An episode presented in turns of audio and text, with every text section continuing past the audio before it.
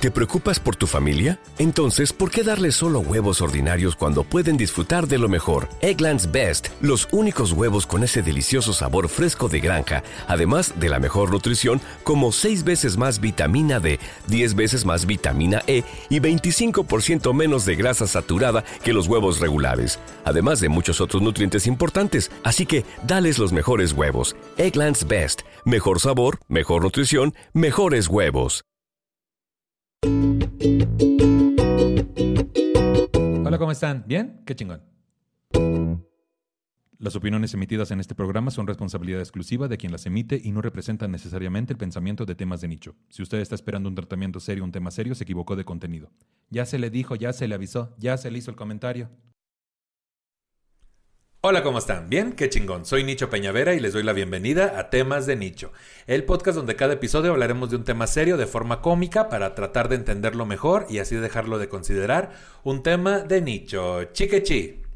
Actor, comediante y productor, bienvenido, Frodo. Hey, ¿Qué tal, amigos? ¿Cómo están, amigos de temas de nicho, nicho? Muchas Frodo gracias. Naranja, con todo y apellido. Frodo Naranja, sí. Frodo, ¿Cómo estás, güey? Muy bien, muy contento de estar aquí, muy feliz de estar aquí en la Ciudad de México. En la Ciudad de México, la capital, te decía, que porque estábamos en 1960. ¿Cuál es tu relación con el suicidio? Uf, una gran relación, ¿eh? Ya bastantes años de la mano. Ay. Es la relación que más me ha durado hasta el momento. ¿Qué am- Bueno, ¿Cuánto amor? Mucho amor, mucho amor. Me ama, no me deja, no me deja. Eh, Dios Creo que es una relación tóxica. Es una relación tóxica. No Sí. saludable. No saludable, Es que el yo, suicidio sí. no es saludable. Sí. ¿no? Te- tienes que dar la vida, Porque ¿sabes? te mueres para siempre. Es mucho, sí, es Sí. mucho. No, no hay segunda vuelta. Chingado. Pues bienvenido, Frodo. Gracias por estar acá. Un gusto. Anestesióloga con especialidad en terapia intensiva y alumna de Casa Peñavera. Bienvenida, Lisette Villegas. ¡Sí! Hola, Richo, muchas gracias. Ay, qué presumida que traes tu playera de Nicho Peñavera. Ah, pues sí, porque si no, uno para qué estudio. Ah, Uno no, para qué, uno se da sus gustos, para, si no, ¿para qué trabajo? Y ahí la tienen en arroba chunchos.mx, todas mis playeras. Ay, sí que decía yo que porque yo ya era famoso. Ajá. Bienvenida, Liz. ¿Cuál es tu relación con el suicidio? Ay, pues eh, la verdad es que hace muy poco tuve esa relación eh, bastante tóxica, como bien dice Frodo, y sí, es un paso difícil salir de ahí, es como un pozo enorme, pero pues lo más importante es darle más bien como esa visibilidad, saber cuándo puedes empezar a tratarlo y pues más bien vayan a terapia. Esa es como la principal en todo este punto. Afrontarlo. Pues bienvenida y muchas gracias por estar aquí. Les agradezco de verdad porque sé que es un tema bien complicado, pero el propósito de este episodio es justamente darle visibilidad, como dice Liz, y les agradezco de todo corazón. Esperemos que esto salga bien. Me voy a persignar otra vez. No, no es cierto, ya no. Te decía que ojalá Dios quiera que todo salga bien. Pues bueno, decir frases como me quiero morir, los demás van a estar mejor sin mí, ya no puedo estar con este dolor, ha amenazado con acabar con su vida o tienen síntomas de una fuerte depresión, podría tratarse de alguien con intenciones suicidas. Sentir ansiedad o tristeza es normal, pero cuando una persona se siente así con frecuencia y llega a pensar en la muerte, existe el riesgo de un suicidio. De acuerdo a la información que tenemos, que regularmente es un tema que no se habla, ¿no? ¿Qué es lo que la gente piensa de alguien que toma la decisión de suicidarse? ¿Qué es lo primero que piensan? ¿Cuáles son los clichés de, lo que la gente opina de alguien que intenta suicidarse? Siempre es el de estás llamando la atención, ¿no? Quieres llamar la atención y estás buscando esa forma de hacerlo, cuando en realidad no entienden que la persona está pasando por un proceso muy difícil, que está en una situación, está en el lodo esa persona, y, y es el problema, ¿no? Como que tratamos de querer justificar todas las acciones de todas las personas conforme nosotros vemos la vida, conforme nosotros creemos o pensamos. Entonces, eh, es como estas personas que te dicen, ¿cómo? ¿Sufres depresión? No, échale ganas. Tú, todo está aquí, no, anímate. Y es como, ah, Ponte de buenas. y yo qué pendejo aquí, ¿no? Pagando terapia. Ay, Pero yo- ahora de pendejo yendo a comprar la sertralina. ¿Para qué? ¿Para qué? Ay, es que de veras qué ganas de estar gastando. Ay, sí, nomás ve y abraza un árbol y con eso se quita Abraza la un árbol. Mira, a mí me dejó mi novia y a los tres días yo ya andaba en friega. No, ¿eh? hombre, yo ya andaba en el gimnasio, en todos lados. Otra cosa, es que eres bien débil. Ah, sí, porque aparte esa es otra cosa. Bueno, no sé en otros ámbitos, pero por ejemplo en la medicina es súper común. Es, ah, pues es que no das el ancho, ¿para qué escogiste esta profesión? Tú ya sabías a lo que venías. Y la verdad es que es súper común estigmatizar a que al que tiene depresión o alguna vez si alguien intentó suicidarse es el débil. No, pues ya no le podemos decir nada, ya para qué le hacemos, lo ponemos a hacer algo, ni va a aguantar, luego luego va a ir de chillón.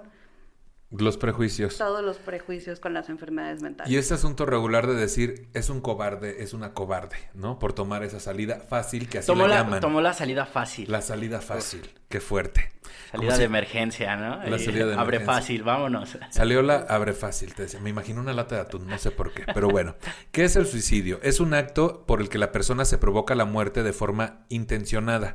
Por lo general es consecuencia de un sufrimiento psíquico y desesperación derivado o atribuirle a circunstancias vitales como las dificultades financieras, los problemas de las relaciones interpersonales, soledad o el acoso psicológico. Estas pueden llegar a dar forma a una patología psiquiátrica y ser catalogadas de trastornos metales, men- metales, no, mentales. Fíjate, es que ¿Quién escribió esto? ¿Moderato? es que son el detector de metal, te decía así. De trastornos mentales como la depresión, el trastorno bipolar, la esquizofrenia, el trastorno límite de la personalidad, el alcoholismo o el uso de drogas. El indicador conocido más importante y factor de riesgo individual es el antecedente de un intento de suicidio no consumado. La Organización Mundial de la Salud señala que si bien el suicidio no es necesariamente la manifestación de una enfermedad, los trastornos mentales sí son un factor muy importante asociado con el suicidio. Los estudios realizados por la Organización Mundial de la Salud para países tanto en vía de desarrollo como desarrollados revelan una prevalencia total de 80 a 100% de trastornos mentales en casos de suicidio consumado y se estima que el riesgo de suicidio en personas con trastornos como la depresión es de 6 a 15%, alcoholismo de 7 a 15% y con esquizofrenia de 4 a 10%. Pero también se señala que una proporción importante de las personas que cometen suicidio muere sin haber consultado a un profesional en salud mental. Por lo tanto, se esperaría que la asociación entre trastorno mental y suicidio sea mucho mayor a la que señalan estos datos, claro, como siempre. O sea, la gente que no está documentada en esta estadística es porque no acude a un profesional y por eso no está ahí registrado. Pues cómo ven esto de que tiene que ver mucho con cuestiones de trastorno mental. Creo que es bastante obvio, pero a pesar de ser tan obvio, la gente no lo, no lo considera así. Cree que tiene que ver con simplemente, ay, pues es que son débiles o su estado de ánimo, pero nunca se van a entender que es un trastorno, que proviene de un trastorno, ¿no? Ustedes identifican en su persona esta cuestión y cómo lo atienden, cómo lo llevan. Eh, bueno, en mi caso, eh, el mío, a mí me pasó cuando era muy joven, tenía yo creo que unos 16 años, o sea, estaba muy joven, y en realidad no venía de problemas fuertes, eh, en realidad tengo eh, una familia que me quiere mucho, que me apoya mucho, tengo grandes amigos, o sea, no, no había algo que dijeras, oye, es que esto está muy mal, ¿no? Pero eh, siento que de repente estas situaciones son como una pared. Sientes ya una pared aquí cerca, estás todo asfixiado y, y ya no encuentras como esa salida, ya estás como en estos eh, últimos niveles de Mario Bros, ya sabes. que dices, ay, ¿por qué me estoy dando tanto madrazo con estos tabiques? Que son laberintos, ¿no? Y, y- y no, no, no puedes eh, alejarte como de esa pared, no sientes que ya estás muy cerca y pueden que tus problemas en ese momento a lo mejor ya ahorita los analizas y dices, bueno, a lo mejor pude haber encontrado otra salida, ¿no? Pero en ese momento te llega muy fuerte, o sea, no, eh, no encuentras una salida tal cual. Y a pesar de que hay mucha gente alrededor que te quiere, que está ahí contigo, que te va a apoyar, es gente que a lo mejor no lo entiende o que no tiene las herramientas para ayudarte. E- Eso también hay que dejarlo como muy en claro, ¿no? No todas las personas son malas, tenemos mucha gente allá afuera que nos quiere mucho y que nos quiere ver bien todo el tiempo y, y que van a hacer lo posible, pero pues a lo mejor ellos no son psiquiatras, no son psicólogos y ellos pues la única forma que te van a decir es, güey, échale huevos, ¿no? O Y ya, pues, porque no saben, no tienen, no tienen otra herramienta. Échale ¿no? ganas, o sea, Lo hacen desde el amor y la, y la, y la falta de conocimiento. Sí, ¿no? a mí algo que me pasaba mucho, por ejemplo, es que, bueno, yo como hija de maestra, siempre tenía como esa sensación de que tenía que ser siempre la mejor. Mm, Y todo el tiempo mi mamá era de, bueno, a ver, si tú eres mi hija, tienes que ser la mejor en calificaciones, tienes que sacar 10, siempre tienes que estar becada y la letra perfecta. Entonces, después esos trastornos, ese trastorno de ansiedad se fue haciendo cada vez más visible. O sea, yo llegó un punto en el que de repente, literal, me mordía las uñas y me las arrancaba. O sea, hasta que ya empecé a darme realmente el trastorno de ansiedad y de aceptarlo y tratarlo, fue que en alguna ocasión ya me llegó a durar más de una semana el manicure y a crecerme las uñas. O sea, pero llegó a un punto incluso de arrancarme las cejas. O sea, ya de una desesperación de ansiedad, yo decía, no, es que este, no, no me estoy concentrando lo suficiente, eh, no, necesito terapia ocupacional, y me ponía más trabajo, y me ponía más metas, y ya cuando me daba cuenta estaba, como dice Frodo, no, o sea, contra la pared y asfixiada, o peor, o sea, ya de repente me sentía así como caballo, ¿no? Como que todo esto me tapaba y yo solo veía este pedacito de la realidad. Que es como un túnel, ¿no? Que, solo estás viendo una sola opción. Oscuro, no ves opciones y justo cuando empieza ya a hacer efecto los medicamentos, ya cuando vas a terapia, empiezas a abrir todo y te das cuenta justo eso, que la gente que está ahí te quiere ayudar y no sabe cómo. O sea, digo, yo entiendo que, por ejemplo, mi mamá lo hacía en la mejor de todas las intenciones, de yo quiero que te vaya muy bien en la vida y por eso te estoy presionando porque sé que puedes dar más, pero también hay gente que no sabe cómo expresarlo y justo son esas de, intenciones de, ánimo y échale ganas. Y sí se puede. Y todo va a estar bien. Todo va a estar bien. Por obra de magia, que eso es lo que pensamos luego, que no necesitamos un especialista, que ya los tabús, que espero que cada vez sean menos, de que es que si voy con un psicólogo, un psiquiatra, es que estoy loco, loca, entonces la gente deja de hacer eso. Fíjate, ahorita que decías estar contra la pared, yo también he estado contra la pared, pero luego te cuento. te decía acá. Voy a leer algunos comentarios del público, y esa no estuvo fea, te decía. Esa sí me gustó. Esa sí me gustó, te decía. No, unas cosas, bueno, es que también sí polite. Bueno, entonces... No es cierto, no hay paredes. Bueno, tengo algunos comentarios de la gente del público. Acá nos dice Eve Ortiz, que es alumna de Casa Peñavera. Voy a leer el final del mensaje porque estos mensajes he notado que son mensajes muy largos porque la gente tiene mucho que decir al respecto. Acá nos dice como final del mensaje, Eve, pueden alertar cuando alguien está pasando por ese cuestionamiento. Adicional, hay que valorar con expertos si existe una condición mental que nos lleve a ese lugar. Es un tema delicado que se debe abordar desde el amor. El común es que lo hagamos desde el juicio, pero cada vez somos más sensibles al tema y más empáticos. Hemos avanzado como sociedad y tenemos más herramientas para contener a las personas que llegan al límite suicida. Sí, creo que sí es importante justamente darle visibilidad y hablarlo para encontrar más herramientas y esperemos que este episodio les dé algunas que les puedan servir. Y es que algo de lo que dice Eve sí es como importante. O sea, la cara de la depresión o la cara del que está llegando ya a las ideas suicidas, a veces es justo como su mejor cara yo estaba en ese periodo, o sea, estaba como en la manía completa de decir, todo va a estar bien, y entonces decía, tengo que hacer más cosas, tengo que ser más creativa, tengo que escribir más chistes, me ponía trabajo extra, voy a tomar más grupos en la escuela, y, o sea, según yo, como terapia ocupacional, para no pensar ni en la ansiedad ni en la depresión, y al revés, o sea, lo que hacía es que estaba haciendo más grande la situación y ya al final cuando vino un pequeño problema me rompí. que son, que son justamente esas máscaras que uno se pone para tratar de, de, bajarle importancia a esas cosas que traemos ahí. O sea, esas emociones que queremos ocultar, que son regularmente, como le dicen algunos, las sombras que tenemos en cuanto a las heridas que traemos por, nuestro, por nuestra vida, es como estar en una alberca y querer meter una pelota y quererla mantener abajo, pues en algún momento va a botar. Y más si son varias cosas. Y ahí es donde están esas emociones, donde una pechuga, que es lo que decía con Liz antes de, entrar al aire, te decía que por qué pensé que estábamos al aire. Este, de que tienes tantas emociones ahí que quieres ocultar y no aceptar de ti mismo o misma, que van a votar y lo hacen en forma de ansiedad, en forma de depresión y en forma de manía. Y entonces las máscaras que uno se pone son, todo está bien, estoy perfecto, mira qué activo, me voy a ocupar quitando la importancia al problema, evitando ir con un especialista también, ¿no? Por el cuestionamiento que eso, que eso implica. También nos dice acá Héctor Gómez, también de Casa Peñavera, dice, hace tres años me tocó que una chava se aventara en el Metro Hidalgo, ojalá existiera más información para ayudarla a la banda que se siente triste y toma esa decisión.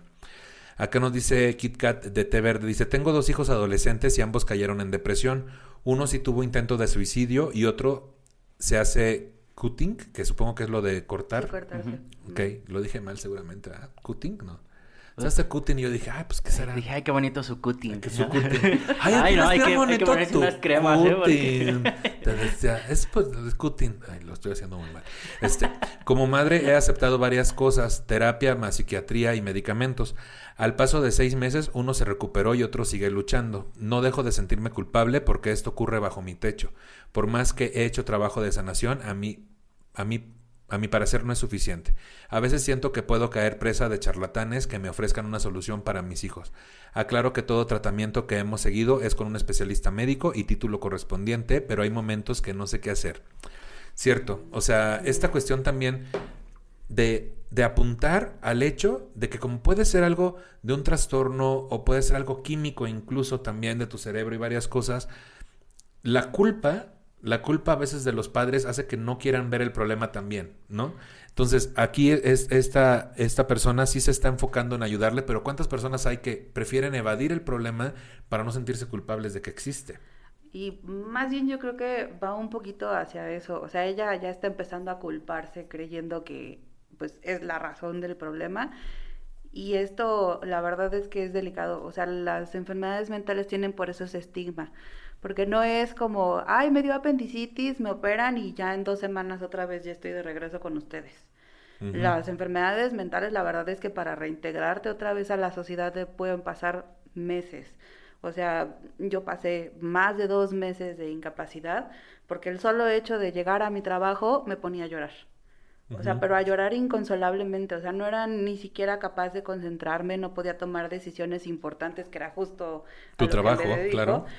Y yo decía, no, o sea, es que no puedo, o sea, no es que no pueda manejar, no es que no pueda ir a la tienda, no es que no pueda hacer el súper, o sea, es que no puedo hacer lo que realmente es mi trabajo. ¿Por qué? Porque me faltaban sesiones, me faltaba terapia, me faltaba un montón de cosas. Y algo que comenté ella es bien importante. Uno muchas veces se va por el, bueno, pues voy a ir a la clínica que me toca e intenta sacar la cita y te empiezas a empezar con topes, ¿no?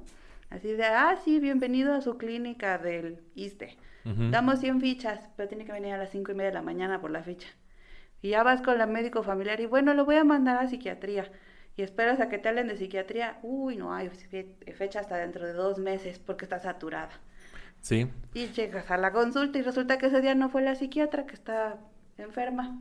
Que algo tiene. está deprimida la psiquiatra también. pues también tiene todo su derecho, ¿no? Pero justamente hablábamos en el episodio de depresión con el tío Robert y Héctor Gómez, hablábamos de este asunto de que en nuestro país es muy complicado que alguien reciba atención por una depresión, güey. O sea, en el tiempo en el que te ponen una cita, pueden pasar meses y esa depresión puede acrecentar o incluso llegar a, un final trágico, ¿no? Eso es lo complicado, sí entiendo perfecto. Estas limitantes, pues también hacen que de repente la gente desista de atenderse, ¿no? Y, justo es como mucho esta falta de información, eh, como tocando varios puntos. Eh, en este caso de la señora que está apoyando mucho a sus hijos y que los tiene en terapia y con ayuda psiquiátrica y todo, entiendo su sentido de culpabilidad porque pues, obviamente son sus seres más amados eh, y ella siente esa culpa, ¿no? Pero no es culpa de usted, o sea, son muchas situaciones cada, cada cabeza debemos de entender que es un mundo bien diferente. Aunque estemos en el mismo hogar, estemos en la misma habitación, cada uno viene de cosas bien diferentes y tiene una forma de ver la vida muy, muy, muy extraña, ¿no? O sea, nadie podemos llegar como a ese punto y actualmente entiendo que los jóvenes están pasando por una etapa muy ruda, muy difícil, porque tenemos pandemia, tenemos guerra, o sea, ahorita salir a la calle te puedes morir, el de tener otro contacto con otro ser humano, el de que estas personas no puedan ir a la escuela a recibir bullying, estas cosas normales, a validarse también. Claro, o sea, hay, hay muchas cosas que faltan y, y que muy también hay como este, está como muy desdibujado esta onda de la depresión, ¿no? De la tristeza, porque sí, todos nos sentimos tristes, somos seres humanos, todos tenemos estas emociones, pero de repente la banda dice, ah, es que estoy muy deprimido. Y es a lo mejor banda que solo está muy triste. Y de repente ves güeyes que andan muy felices, este, no voy a hablar de los comediantes, pero se suben a los escenarios, hacen cosas, todo, y la están pasando muy mal, están sufriendo por una depresión, pero bueno, cada quien lleva un proceso muy diferente. Eh, sí es bien complicado el poder detectar a una persona como decir, ah, él trae como tendencia a suicidas, porque hemos visto incluso en el mundo del espectáculo personas, comediantes que de repente es como de, ¿y ahora? Todo era perfecto al parecer, ¿no? ¿Qué, pasó? Si se veía tan feliz, claro. Hay, hay incluso en redes sociales muchas fotos de parejas que dicen mi ex esposo dos días antes de suicidarse.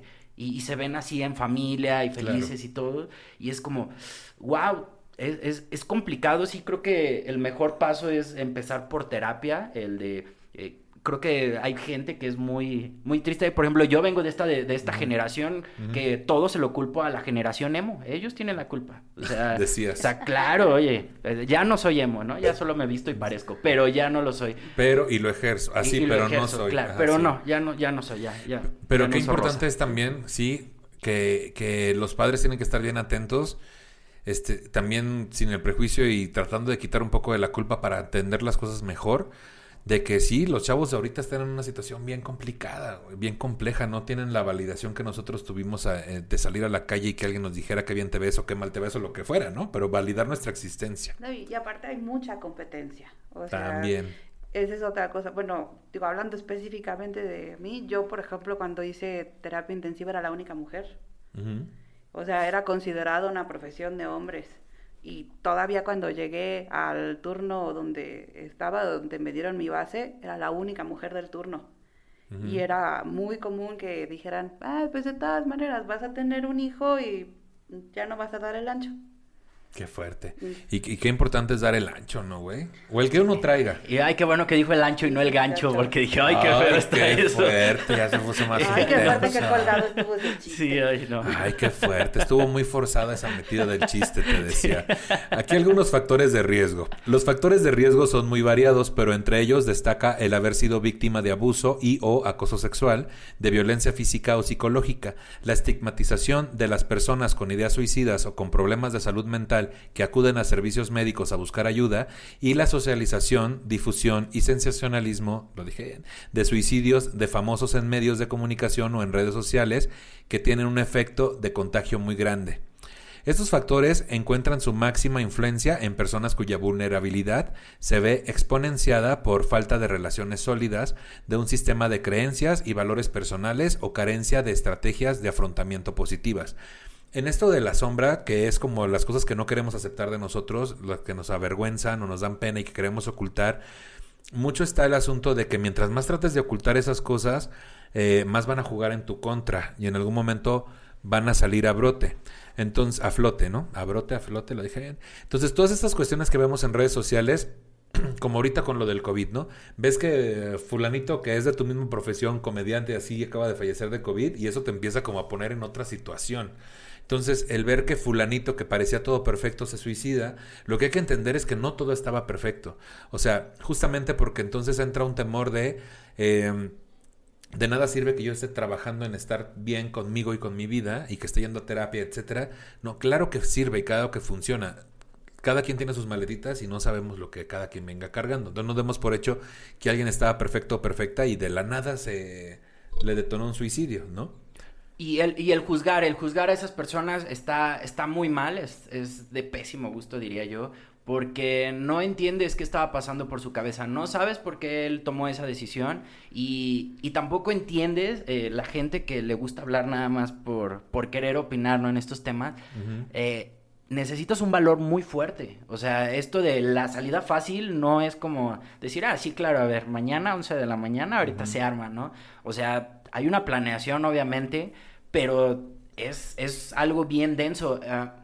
Es- esta es la primera vez que yo ah, comparto con estos temas. Seguramente van a llegar amigos de, ¿Qué oye, oye, yo no te quiero en mi casa. oye". No, y muchas gracias por hacerlo. Otro. No, no, no, para nada. Un gusto porque siento que hay mucha banda allá afuera que, que necesita eh, que la escuchen y, y que entiendan que no están solos, que, no enti- que entiendan que, que por muy difícil que esté la, como la situación, eh, se puede salir adelante, ¿no? O sea, puede- puedes eh, tener una segunda oportunidad o una tercera, dependiendo, ¿no? O sea, a, a mí me pasó dos veces. Eh, la, la primera, eh, había mucho miedo el no lograrlo. El no lograrlo y decir, imagínate que quedo mal. Mm. Imagínate quedo mal y qué vergüenza, ahí me van a venir a recoger y yo ahí tirado, ¿no? Y Van a "Ay, decir que, ay, ¿por qué no lo Oiga, hice bien? creo que no le apagué a la estufa. Ay, ¿sabes qué me acabo Ay. de acordar? El, el Coppel. Ay, no. No pagué el Coppel. Uy, se va a enojar mi novia que no va a llegar, ¿no? Ah, Ay, sí. dígale que Ay. una disculpa. Ajá. Sí, no, eh, eh, justo ese es el miedo como, como de, de este, tomar esta decisión. Entonces, tengan mucho cuidado al- de no juzgar a estas personas, porque no tienen idea de lo que están pensando, de lo que están viviendo, de lo que están sintiendo. O sea, es un proceso muy complicado. La, la segunda vez que, que lo intenté, eh, sí estuvo como un poquito más denso, mi familia obviamente se preocupó muchísimo, o sea, eh, fue, fue una etapa muy, muy oscura, o sea, eh, es algo que aparte no puedes compartir con todas las personas, las personas que ya hemos pasado por eso, porque seamos sinceros, imagínate que estás en una reunión y llegas y dices, oye, ¿Alguna vez te has querido suicidar? Sí, levante la mano, así baja un dedo por cada vez que. Sí, o sea, no es, no, es, no es, material para un TikTok. les voy a contar unos chistes que a mis amigos suicidas les se rieron una vez. Sí. Porque solo los vi una vez, ¿no? decías. Ya es, es, es, muy complicado eh, como esta onda y es muy difícil compartirlo, ¿no? Entonces, eh, pues creo que las redes sociales ahorita, eh, el tener un capítulo en temas de nicho de, de esta índole, eh, creo que está muy chido porque mucha banda creo que le puede ayudar y creo que a muchos los puede detener. El, También, es lo importante. Creo que ah, vamos a tratar de poner un tope o un bache, lo que ustedes prefieran, ¿no? Pero que, que se pueda detener. Eh, sí, no, no, no juzguen, no juzguen a la banda, no, no, no quieran opinar lo que ustedes piensan o sienten sobre la otra persona. No lo hagan. Y más bien yo creo eso, o sea, la persona que empezó con la ideación y tuvo el valor de decir, ¿sabes qué? Quiero empezar a, a tratarme porque ya reconocí que tengo un problema pues darle el valor que merece. La verdad es que son gente muy valiente. Merece un gran reconocimiento. Porque, o sea, el, solo darte cuenta que tienes un problema ese es el paso más importante y después empezar a tratarte. Ahora, el otro detalle es justamente lo que dice Frodo, o sea, todo mundo tiene esa concepción como de, no, pues es que al psiquiatra solo ve el loco, ¿no? así el que tiene alucinaciones, el que está gritando, y justo ese es el punto de estigmatizar a esos enfermos. O sea, yo me acuerdo cuando tuve eh, la primera vez la consulta este, y le platiqué al psiquiatra que tenía ya las, las ideaciones y ya tenía un plan completo, me dijo, es que la tengo que hospitalizar. O sea, pero eso es muy estigmatizante. Y me volteé a ver y me dijo, además, usted es médico, o sea, sabe perfectamente el tipo de pacientes que hay dentro de un hospital psiquiátrico. O sea, hay gente muy agresiva, hay gente que de repente no se sabe controlar. Y me dijo, la verdad es que no creo que la pueda dejar hospitalizada. Y al contrario, o sea, lo que hizo fue hablarle entonces a un familiar que firmara la responsiva y literalmente lo que decía era que no me podían dejar sola por nada. O sea, era un meterme a bañar con la puerta abierta para que así que no me descuidaran y no sucediera algo, meterme a hacer del baño y también con la puerta abierta y literalmente todos mis medicamentos de anestesia todos me los escondieron.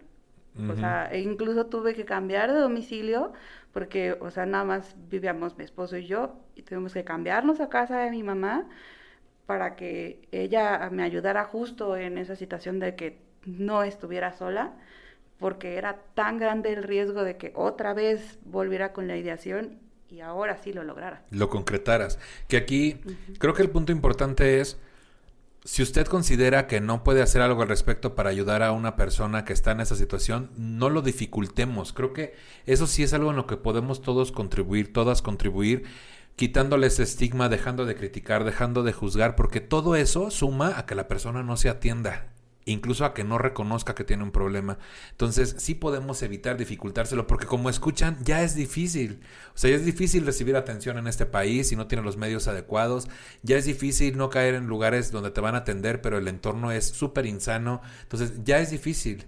Entonces, no estigmaticemos con alguien que ya tiene la decisión, que tuvo el gran valor de ir a, que le atiendan. Entonces, no, no estigmaticen que tenga que tomar medicamentos, que tengan que estarle cuidando. Es, es, de esa forma, o sea, sí podemos contribuir en no dificultárselo. El suicidio no es un acto irracional o instantáneo, generalmente conlleva un plan previo donde la persona valoró las opciones frente a su desesperación, por lo que las llamadas de auxilio o los signos de ideación suicida o bien de intento suicida pueden ser prontamente atendidos pues en ellos se encuentra la posibilidad de actuar con eficacia en la prevención del suicidio. Los estigmas sociales o prejuicios solo aumentan las posibilidades de cometer el acto, por lo que no debemos juzgar. Como sociedad tenemos la obligación de velar por los otros, de cuidar al otro y de acompañarlo. Cuidar de su salud también es atender a aquellos problemas que aparentemente no son visibles, pero que nos van haciendo menos. No hay lugar para la indiferencia o para la ignorancia. El suicidio no es un acto individual, con consecuencias igualmente individuales, sino que repercute en los demás. En este momento que estaban con la ideación, supongo que muchas veces el enfoque fue mi familia. ¿Qué van, qué va mis amigos? ¿Qué van a pensar? ¿Qué van a decir? ¿Cómo los, cómo los voy a afectar? ¿Sí pasa por la cabeza de alguien que está con ideación suicida, suicida esa parte de la afectación a otros?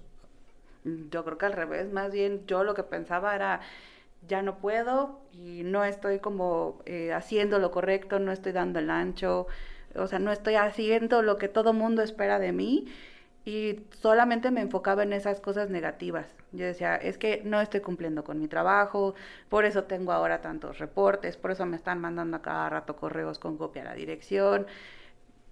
O sea, cosas que y en realidad el resto del entorno me estaba diciendo que iba por el camino correcto. O sea, tenía aceptación de mis alumnos y me decían, no, pues es que no lo deje, eh, usted se ve que le gusta lo que hace, eh, se nota que le importamos. Y al revés, mi cabeza me decía, no, este, algo hice mal, eh, tengo que pedir disculpas. Todo el tiempo era este sentimiento de invalidación, pero no piensas más allá de la, como de lo, la poca maraña que te está haciendo el cerebro. No piensas en, en, la gente que sí te quiere. O sea, a mí lo que menos me pasó por la cabeza fue un, ¿qué va a pasar si me quito, eh, si me suicido? ¿Qué va a hacer mi esposo? O sea, nunca me pasó por la cabeza. Al contrario, pudiste, o sea, por lo que escucho, tal vez el pensamiento era, les va a hacer un bien, ¿no? O sea, llega, llega al grado de, de, no de fantasía, pero sí de, pues no está uno bien, no está uno bien y entonces lo que uno piensa es, les voy a hacer un bien, ya no van a cargar conmigo y dejas de ver todas las cosas que obviamente cualquier persona de la familia al escuchar esto diría, no mames, o sea, obviamente no es lo mejor para mí, ¿no? O sea, ¿a, ti te pasaron esas ideas también por la cabeza? Este, sí, concuerdo mucho con Liz, no, no piensas en ese momento en los demás, o sea, creo que estás tan enfocado en ti, estás tan eh, concentrado en ese momento que no hay cavidad para los demás, no, no piensas en tus amigos, no sabes toda la gente que, que te va a extrañar, que te quiere mucho, que te valora, gente que puedes llegar a ser inspiración de mucha gente. Y ah, me acaba de pasar que un primo se acaba de ser rapero y la verdad es que lo está haciendo muy chido y me dio mucho gusto. Y me escribe y me dice, güey, eres mi inspiración, qué chingón y yo, ok.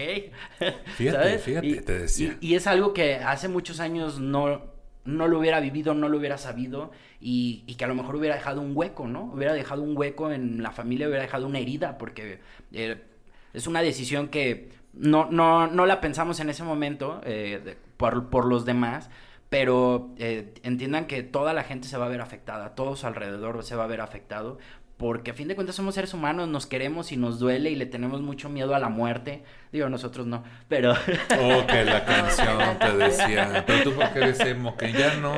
Ay, es que, es que eso de escuchar Panda a las 7 de la mañana. También tú. Que también, José Madero, ¿para qué escribes eso? Oye, también, oye. También tú. Sí, o sea, entiendo el punto de que mm, en ese momento no hay mucho que uno pueda abarcar, o sea, uno está enfocado en una sola cosa y en una sola idea y te aferras a esa idea también. Por eso es así de peligroso también, ¿no? Bueno, les voy a leer otros comentarios del público que ah, esta vez no la voy a cagar y sí voy a decir anónimo, ¿ok? Sí, anónimo. Dice, hola Nicho, me llamo, que no, no es cierto. Dice. Que anónimo, eh, Por eso, Tuve ese suceso con el ex de mi novia y eso que ya tenía un año de que terminaron. De vez en cuando le mandaba un mensaje a mi novia diciendo que ahora sí ya no iban a saber nada más de él, que todo se iba a terminar y que nadie le, iba a extrañar.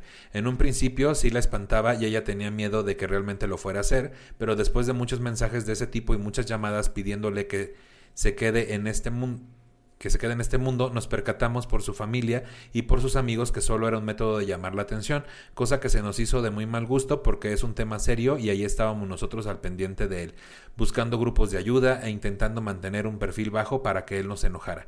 Pero ya después de mucho tiempo ahí sigue vivito y coleando y hasta con nueva novia, sin saber el trauma que nos hizo y los años en terapia. Gracias por realizar este tipo de contenido. Nunca me lo pierdo. Muchas gracias, Anónimo, te Eh, decía. Oye, Anónimo, qué, qué mal que hayas pasado por esa situación. Eh, sí, esas son las personas, te decía, que desacreditan el movimiento. Esas son las personas que, no, que no, no son bienvenidas en el club. no. Por Eh, culpa de esas no. personas que buscan la atención. Por eso nos ven mal a nosotros, Por por eso, eso se les juzga a ustedes. exacto. Y dicen, mira, son, son exagerados, exagerados. Nada más está llamando la atención. es una más. etapa. Es una etapa, se le va a pasar. Oye, pero ya tengo 40 años. ¿Cuándo se acaba esta etapa? Ay, te decía. sea. Sí, no, eh, no, no, no hagan eso. eh, eso es chantaje. Eso es chantajear a las Sí. personas Claro. con tus emociones y con tu estado de salud o tu estado emocional. No, no puedes estar diciéndole a la gente. Y en realidad eso no lo hace la gente. Nadie habla y le dice, oye, eh, por tu culpa, bueno, al menos yo no he conocido a alguien que, que haga ese tipo de cosas. Y, y los que sí conozco no se han suicidado. No lo han hecho. Fíjate. Entonces, e- eso es chantaje y mujeres no caigan en eso. Eh, Jus- si les dicen que se van a suicidar, dile, va, y van 10 varos. Va, que se Oh, vea. qué fuerte. Oye, que se vea. Pero es que justo como dices, o sea, bueno, por ejemplo, en mi caso yo no le había platicado a nadie. Esta es la primera vez que realmente hablo Eh, de, Perdiendo la virginidad del suicidio aquí. Ánimo. de- ánimo, de esto, o sea, eh, realmente de los pocos que lo saben son pues mi psiquiatra, eh, mi psicóloga, bueno, los que me han tenido que atender en institución. Y ahora los miles de seguidores y de ahora Nicho. los miles de Y ahora seguidores. 25 personas que van a ver este episodio. No es cierto, sean más. Bueno, y, y la fea persona que tuvo el mal gusto de abrir mi expediente electrónico con todos mis diagnósticos y después le fue con el chisme a mis compañeros. Ay, ojalá ahí se le caigan los huevos o... ¿Qué? Ajá. ¿Qué? ¿No? Ujú. Entonces, o sea, eh, justamente eh, el problema es ese, o sea, yo no había platicado de esto absolutamente con nadie, yo empecé a hacer solita mi planeación y a nadie le dije, ¿sabes? Al día mañana, pues como que suena bien, ¿no? Ya que te hayas dormido, este, tengo un cóctel así, mira, sabrosón, mida, fenta, tengo ketamina, tengo, este, cisatracurio, eh, los voy a combinar, 11 de la noche, queda perfecto. Y una pizca de sal, decías. Y una cosa así para que quede como en cóctel, Ah, así de, mixología. Ujú. Pero pues no, o sea, al revés, no lo platicas, no estás chantajeando a la gente. Sí. Y es precisamente eso, o sea, el gran problema es quienes hacen eso por chantaje y después por eso las personas que realmente hemos pasado por una situación así dicen, ¿y no lo hiciste por llamar la atención? Es lo primero que piensan, pero también hay otro factor ahí. Yo no, me pinté el pelo una vez y ya. Decías, tú ya te pintaste el pelo seguramente. Varias veces. Varias veces. Pero ahí está el factor este de lo hacen por llamar la atención, que también, fíjate, luego en la familia suceden cosas así y es la salida fácil también pensar eso, güey, porque el comprometerte con el tema e investigar si esa persona necesita ayuda eh, terapéutica, psiquiátrica, etcétera, pues a veces no es que dé hueva, pero también nos lleva a un lugar oscuro y queremos evadir. Decimos, solo lo hace por llamar la atención. Y así es como muchos dejan de, de darle el foco a alguien que tal vez sí lo necesite, güey, ¿no? Alguien de tu familia, como que siento que es el pretexto principal. Acá nos dice también Viridiana, dice, como decía, como diría Odín Dupeirón, es una solución permanente de un problema temporal. Qué fuerte. Acá nos dice el Cochi, también de Casa Peñavera. Eh, me, me encantan las frases de Odín Dupeirón porque... no las entiendo. sus problemas temporales eh, para él desde su burbuja a lo mejor creo que le pueden funcionar mucho, pero hay problemas muy fuertes que no son tan temporales, o sea, que son cosas muy densas. O sea, vete para Michoacán, vete para Guanajuato, a, a- a Celaya, ¿no? O sea, no vayan literalmente. Pero, o sea, hay cosas muy densas. Hay gente que la pasa muy mal, que tiene situaciones bien difíciles. Entonces, de repente, estas frases, eh, yo sí soy un poco amargado con estas frases de, ay, solo es un problema temporal. Y es como, pues sí, también la vida es algo temporal, ¿no? O sea, también no, no es como que vamos a estar aquí para siempre. ¿Qué dices tú? O sea, hay gente que no lo ve como un problema temporal, hay gente que lo ve como que así va a estar el resto de su vida. De hecho, gran parte del problema, así como ves sol- solo un túnel donde no hay más opciones, justamente tu única opción es que así va a ser el resto de tu vida y que así te vas a sentir siempre.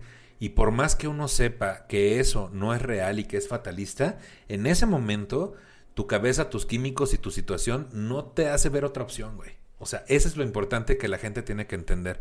Acá nos dice el coche y también alumno de Casa Peñavera, saludos. Dice, hola Nicho, pues como ves no he llegado a ese punto, sí he escrito cartas de despedida y de un tiempo a la fecha fue aumentando ese pensamiento, por lo cual empecé a ir a terapia y en consecuencia al psiquiatra y ahora estoy tomando medicamentos para regular algunos químicos en el cerebro. Saludos y con gusto te llevo a Tecate. Es que ahora que fui a... no están para saberlo, pero fui a dar show a Mexicali y entonces de Mexicali me llevaron a Tijuana. Y él se le hizo muy muy buena idea a pesar de traer el tiempo apretado llevarme a Tecate. A qué a nada porque no hay nada. A comprar eh, va- aquí, Aquí, es el está mejor. el centro, aquí hay un kiosco. Ah, me llevó aquí aquí está el parque. Aquí están las letras. no pero es que aparte íbamos por la carretera no fuimos a la rumorosa y todo y comimos y todo bien sabroso. Y ya cuando veníamos me dice allá está Tecate y yo ah pues allá que se queden no entonces ya íbamos pasando. Y ya cuando acordé estábamos adentro de Tecate estacionados en un lugar este que decía el mejor pan de Tecate. Y me dice, aquí es el mejor pan de Tecate. Y dije, güey, es la única panadería de Tecate. Entonces, llegamos una hora tarde al show, es lo que quiero decir. Saludos, Cochi, gracias por ir a Tecate conmigo. Este, aquí también nos comenta... Oye, qué bueno que está, que detectó su problema a tiempo, que no cayó en Sí. lugares muy oscuros. Eh, eso es muy bueno, eso es muy bueno que, digo, ya con lo de las cartas creo que ya sabía para dónde iba. Sí. Y qué bueno que tomó la mejor decisión, que fue la de ayudarse. Y Sí. Sí. Yo creo que Cochi tuvo el detalle de identificarlo a tiempo. sí. Sí, también. Ese fue el detalle porque eh, les digo, o sea, la verdad lo más difícil es uno reconocerlo y dar el paso a terapia. Sí. Y él lo alcanzó a hacer.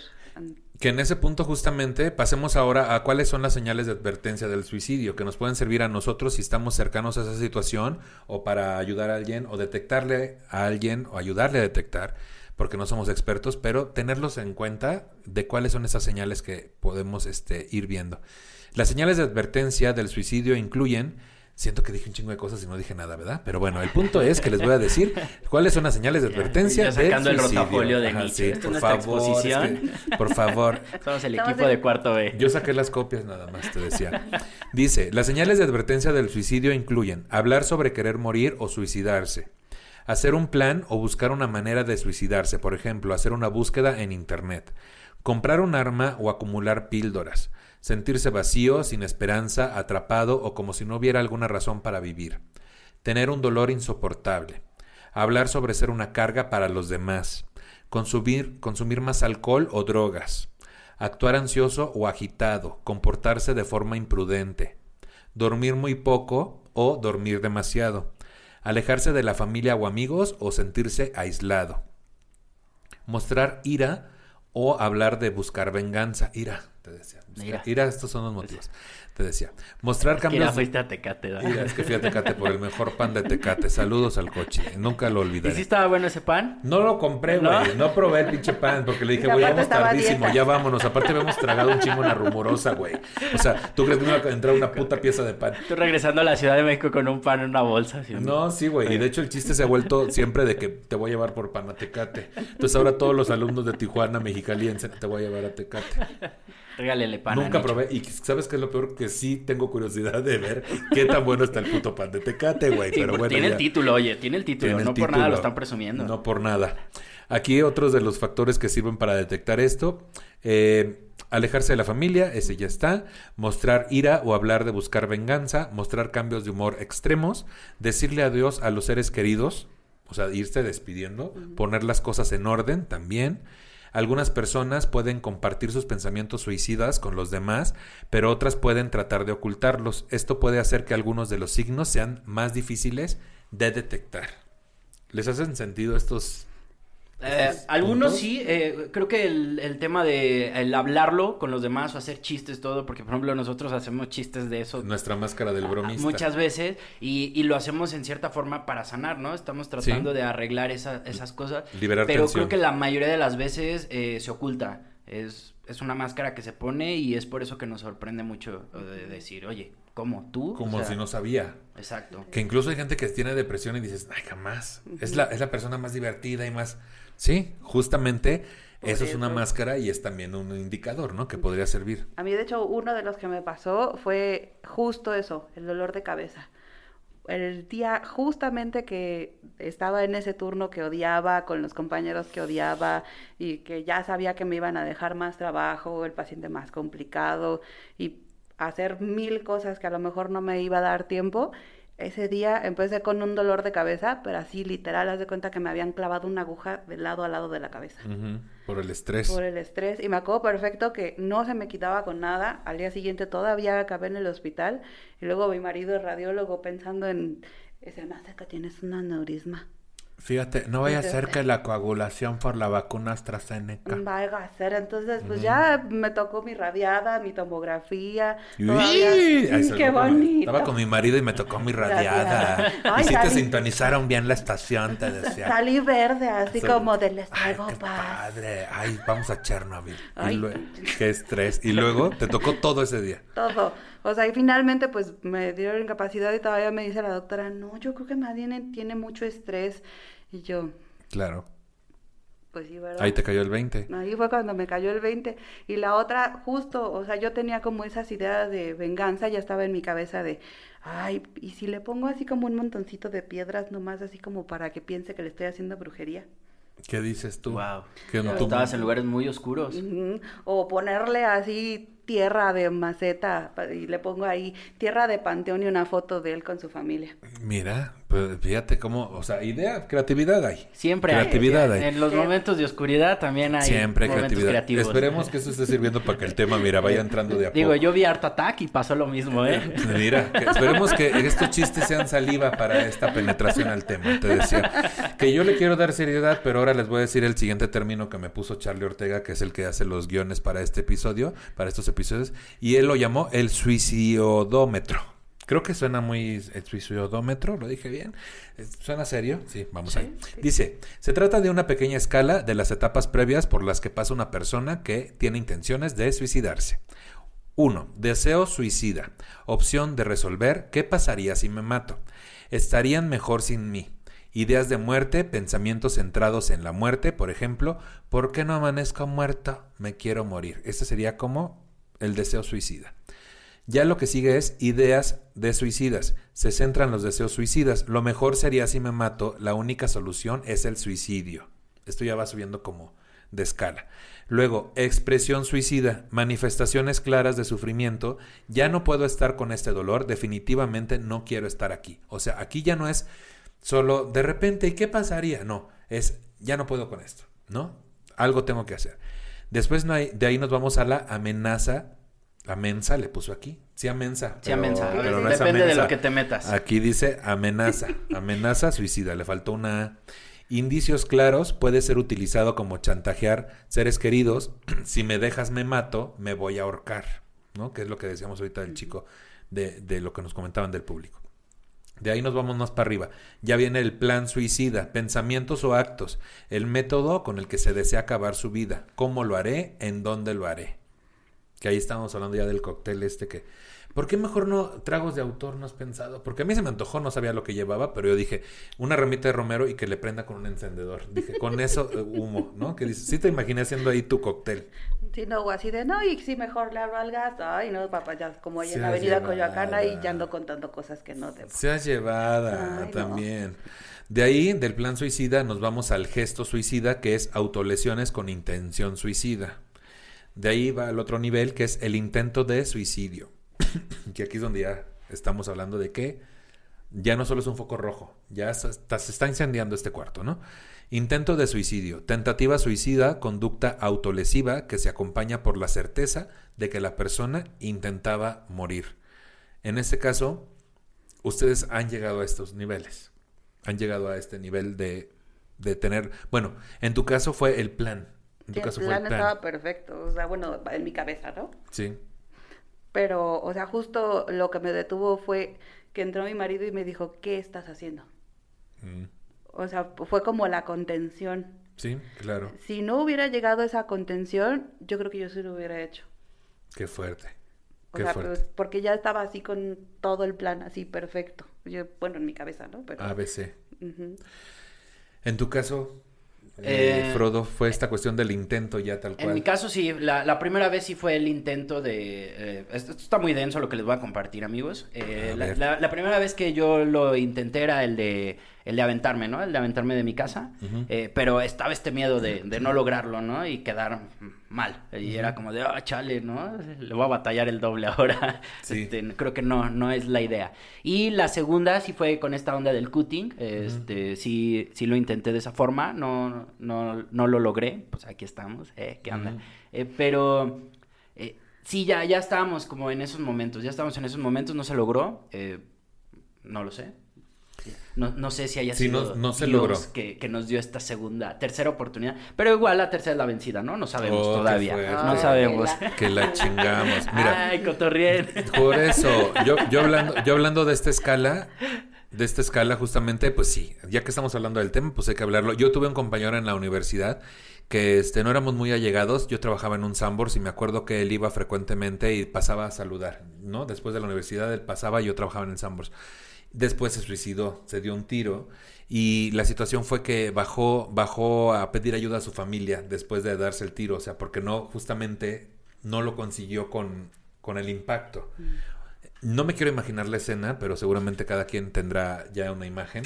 Sí, Y- ahorita Tarantino ya está haciendo algo aquí muy algo chido. está, está construyendo. Eh, pero justo el comentario general en la universidad al día siguiente fue qué cobarde, qué poca madre, todavía bajó a pedir ayuda a su familia, si ya lo había hecho, ¿para qué pide ayuda? ¿Para qué que lo vean así? Entonces hay una falta de comprensión total y entiendo porque no es algo que hablemos todo el tiempo, pero sí hay una falta de empatía y de compasión, cabrón. Y justamente eso, o sea, bueno, yo me acuerdo que cuando yo estaba como en el borde de la situación, lo platiqué con alguien que podía cambiar un poquito el panorama, que era el que estaba a cargo. Le dije, es que de verdad, o sea, ayúdeme, o sea, creo que puede haber esta opción, puede haber esta, puede haber tal otra. Y su respuesta siempre fue, no, no, no, no. O sea, una empatía Nula. nula, así, pero como de psicópata en un punto de yo tengo que entregar números y no me importa si en ese punto tú tienes que renunciar, pero yo entrego mis números.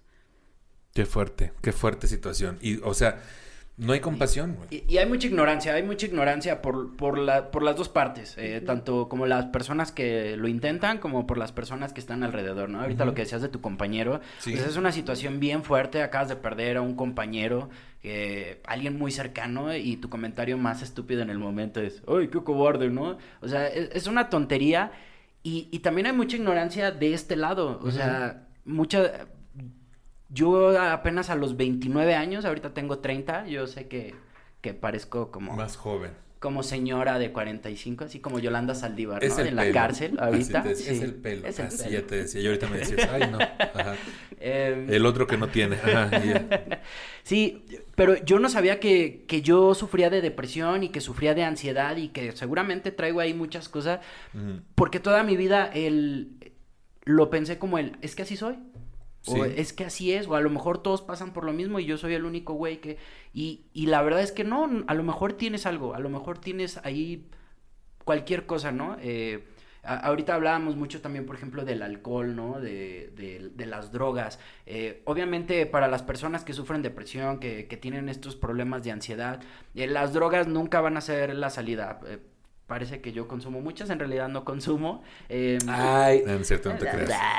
este, ahorita sí todas las pupilas Ah. Eh, no, e incluso, no, dejé hasta el alcohol. Dejé hasta Sí, el alcohol claro. porque eh, el alcohol es una salida para mucha banda, ¿no? Es una salida para mucha banda, pero Parece un- también tanto alcoholismo no, o sea, no Que, es... que luego se convierten en suicidios lentos, güey, ¿no? Porque eh, obviamente en estas ideas suicidas y todo lo demás, pues sí hay un, hay un asunto de, de hacerse daño y de sabotaje a uno mismo, a una misma, porque, pues, digo, por ejemplo, la, el- en el caso de José José, ¿no? Que conocimos este, este famoso grupo de suicidas, que era un grupo donde ya se iban a un lugar a, allá decididos a morirse en cuanto a drogas y alcoholismo y co- cosas así, que dices, bueno, yo hablando de esta escala, también quería comentar, digo, yo alguna vez que también la misma situación de que no ves la salida y dices todo está mal y todo está pésimo, yo viviendo en Playa del Carmen con mi mejor amigo Eduardo Álvarez, al cual le mando un abrazo y un beso, hija. Esta historia ya empezó muy triste en Playa del Carmen. Decías, o sea, empecé en Playa del Carmen. Este, me fui para allá y yo empecé a tener comportamientos muy complejos en los que yo ya me golpeaba la cabeza contra la pared y la chingada. Y hubiera visto cómo quedó la pared de la cabeza que tengo.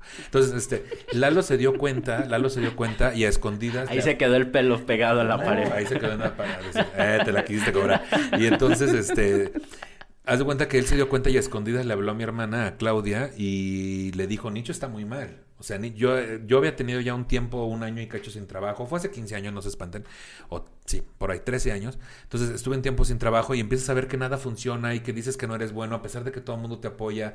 Pero también la familia se empieza a desgastar y se empieza a cansar de que estés mal, güey. Entonces vas y buscas una salida como irte a otra ciudad con, con esta persona que nos conocíamos muy poco y él hizo a bien alertar a mi hermana y mi hermana hizo a bien sacarme de ese ambiente y vente acá, vente a trabajar, etcétera, en chinga. Porque yo en esta escala noto, está primero el deseo suicida las ideas suicidas. Luego está la expresión suicida, que son manifestaciones claras de sufrimiento, ya no puedo más con esto.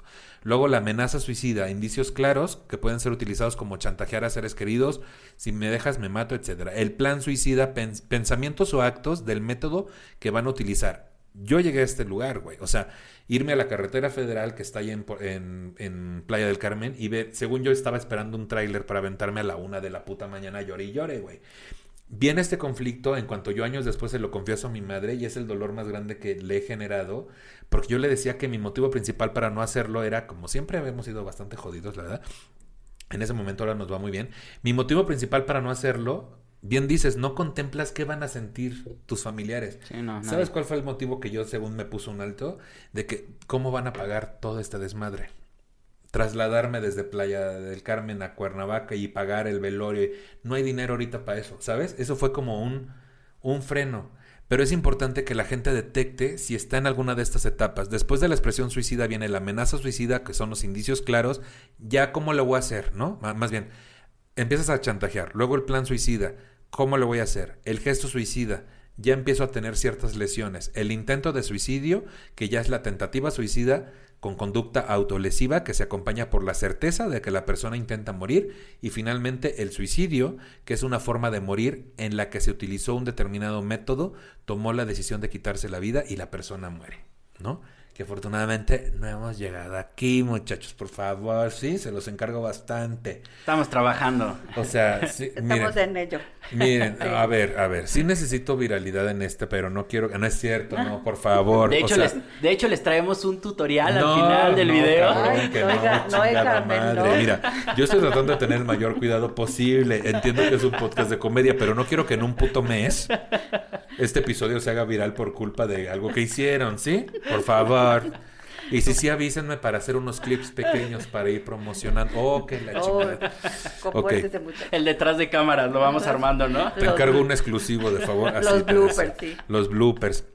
Bueno, aquí voy a leer otro comentario del público. Dice, hola Nicho, como siempre invadiendo tu Insta. Este va a ser anónimo. A la edad de 14 años tuve dos intentos de suicidio. El primero intenté cortar mi muñeca. Ay, ¿por qué corta su muñeca? cortar tan caras que tan caras, luego ya verlas estas las y, de y ahorita ya se colecciona. ¿Hiciera edición especial? No, ¿qué dices tú? Bueno, ya seriedad, por favor. Intenté, a los, ah, me decía yo mismo, intenté a los 14 años cortar mi muñeca, pero obviamente lo hice mal y solo quedó la marca para la prosperidad.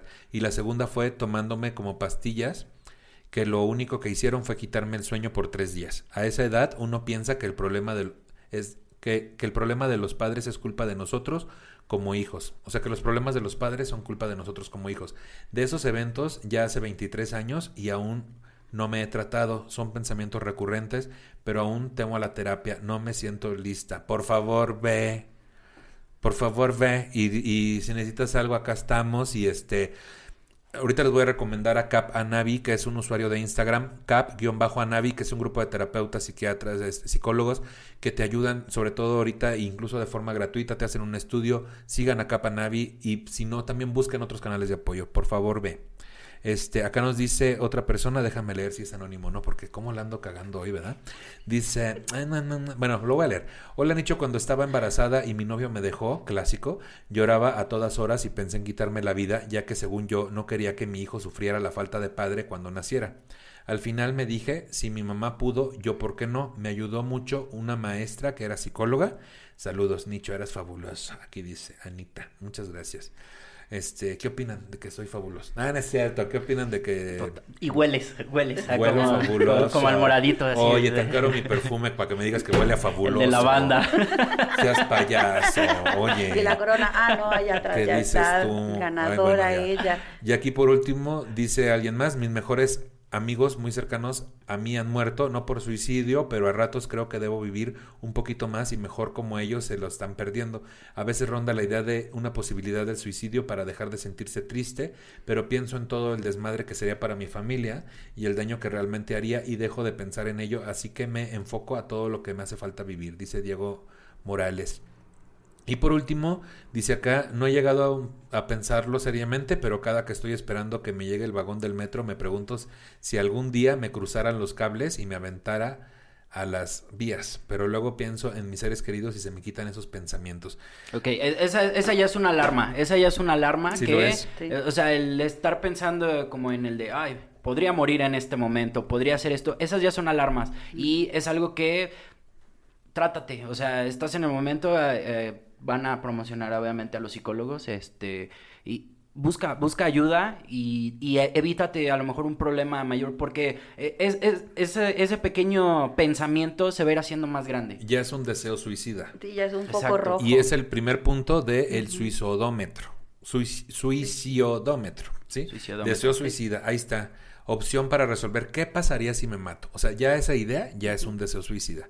¿Ok? Bien. Y bueno, pues vamos a hablar un poco de estadísticas en México. Las cifras de la Organización Mundial de la Salud refieren que en el mundo cada año mueren aproximadamente 800 mil personas a causa de lesiones autoinfligidas, lo que significa un deseo, por eso, no, lo que significa un deceso por esa causa cada 40 segundos. En México esta vigilancia es posible por medio de las estadísticas de mortalidad, que del total de fallecimientos ocurridos en 2018, 705.149, reportaron que 6.710, ay perdón, ya se fue, que 6.710 fueron por lesiones autoinfligidas, lo que representa una tasa de suicidio de 5.4 por cada 100.000 habitantes en el país, ¿no? Voy a tomar agua si me lo permiten, te decía. Sí, claro, adelante, adelante. Oye, pero de todas maneras es muy alto. es muy alto. O sea, quiere decir que no hay una prevención como tal del suicidio en este país. Sorpresa. Ah, sí, sorpresa. Ya sé, les traje sorpresas. Les traje sorpresas y tampoco una idea entonces del problema realmente que hay a pesar de las cifras. Así es. En 2017, esta se encontró en 5.2 por cada 100.000 habitantes. Con respecto al sexo de los fallecidos por lesiones autoinfligidas, prevalecen los casos en hombres, quienes tienen una tasa de 8.9 fallecimientos por cada 100.000 hombres o sea 5.454, mientras que en esta situación se da 2 de cada 100.000 mujeres, 1.253 mujeres por cada 100.000. Por grupos de edad, las muertes por lesiones autoinfligidas se concentran en el grupo de 30 a 59 años con un 46%. Le sigue el grupo de jóvenes de 18 a 29 años con un 34% y niñas y niños y adolescentes de 10 a los 17 años con un 10%. Wow, eso está muy feo. Y muy, cabrón. Y muy triste y muy que pacho. Hay que entender que justamente, repito, no siempre tiene, sí tiene que ver con cuestiones que hayan vivido y es una gran alarma. Y sí, esta cuestión del abuso, el acoso, eh, la violencia, ¿no? Pero también puede haber cuestiones químicas. O sea, no se descarte que porque en tu entorno familiar todo va perfecto o parece estar perfecto, no puede haber algún problema. Entonces hay que estar atentos a estas señales de alerta. Entre, ¿Quieres decir algo? Ajá, es que, por ejemplo, uno, o sea, es más alta la, ahora sí que el índice de éxito, bueno, por llamarlo así, en los hombres porque no están acostumbrados a hablarlo. Eh, o sea, Buen punto. cuando empezó todo, toda esta situación en mi caso, eh, yo me acuerdo que eh, empezar a ir a terapia fue como complicado, pero lo más complicado fue empezar a platicarlo con mi esposo, que era una persona cero expresiva. Regularmente los hombres somos menos expresivos. Y de repente, o sea, una amiga de él lo empezó a sensibilizar y fue cuando empezó a decirme, ¿sabes qué? Quiero que sepas que no estás sola, quiero que sepas que eres mi mejor amiga, que eres mi compañera de vida, por eso me casé contigo que te amo muchísimo y que eres súper importante para mí, o sea, cosas que me validaban y que necesitaba escuchar, o sea, porque justo en mi cabeza estaba al revés ese punto, esos detalles de invalidación. Todo el tiempo estaba pensando, es que no lo estoy haciendo bien, es que no soy suficiente, es que todo lo estoy haciendo mal, por eso me pasan estas cosas, todo es un fracaso. Y justamente bueno, o sea, ahí empezando por ese detalle, por eso es más alta la incidencia en hombres. Y la otra que está preocupante es la de los niños, porque entonces quiere decir que los niños ahora están más desatendidos y algo que yo he visto personalmente es que sobre todo los hijos de profesionistas pasan mucho tiempo desatendidos, cuidados a veces por los abuelos o en estancias, guarderías y ahora con este, este problema de la pandemia, pues más bien cuidados por equipos electrónicos. También, o entretenidos por equipos electrónicos. Quiero resaltar un punto que me hace mucho sentido em, en esta cuestión de tú necesitabas en ese momento escuchar que eres importante, que, que te quiere, que, que, que, eres su mejor amiga, que te va a apoyar. Tú necesitabas eso. aprendamos poco a poco a quitarnos la pena y la vergüenza de decir explícitamente a quien lo necesitemos, decirles qué necesitamos. O sea, siempre conscientes de que no sea un chantaje y que no estemos rebasando sus límites. La persona decidirá cuáles son sus límites. O sea, no puedes decirle a lo mejor en una situación diferente, este, no quiero que subas nada a redes sociales porque me da celos. No, eso tal vez pasa un límite que esa persona tiene. Pero a veces nos da mucha vergüenza decir, necesito escuchar que me quieres, necesito escuchar que soy importante para ti. Nos da mucha pena y créanme que sí sirve muy cabrón, güey. O sea, mandar un mensaje y decir, oye, ¿sabes qué? Me siento de tal forma, en este momento necesito escuchar que soy importante para ti. Hagámoslo, empecémoslo a practicar, ¿no?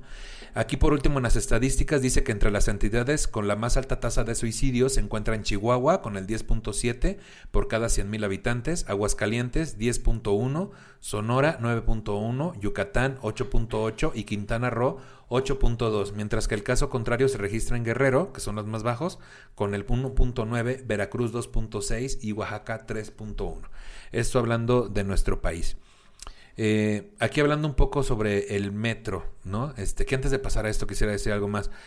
Justamente en Quintana Roo hay mucha falta de pertenencia. Sí, yo ya sabía que eran unas tasas altas y es donde yo viví en Cancún y Playa del Carmen. Este, va mucha gente que se la llevan de otras ciudades a trabajar y ahí es muy la, ciudad no tiene tanta personalidad y no, no lo estoy haciendo por demeritarla, sino de que habemos tantas personas viviendo ahí en un tránsito corto que no generas identidad y todo es fiesta, no te das cuenta qué día de la semana es, güey. Realmente vas para generar dinero, no haces buenas relaciones, no conectas, entonces te sientes solo y es obvio que tengan una tasa como alta para mí. Creo que mi punto de vista es que por eso tiene una tasa tan alta, porque no y otra cosa es que, o sea, no hay un solo hospital psiquiátrico desde Tabasco hasta Chiapas. Uy, qué fuerte, claro. O sea, entonces, ¿dónde tratas a esa gente? ¿O cómo le haces ver que sí necesita tratamiento?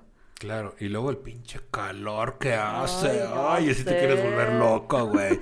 Pero bueno, a lo mejor también contribuye, no sé, güey. Digo, estoy diciendo pendejadas no sé, pero Playa del Carmen, capital del VIH que dices tú, óyeme, a mí no me vas a estar diciendo que yo soy ah, señorita playa del Carmen. Así te o que dices tú. No, pero eso sí es real. O sea, la estadística de la ciudad con casos más alta de este, positivos de VIH-Sida es Playa del Carmen. Y desgraciadamente ni siquiera hay un hospital bien establecido, especializado para eso. Es nada más una clínica y un pequeño regional.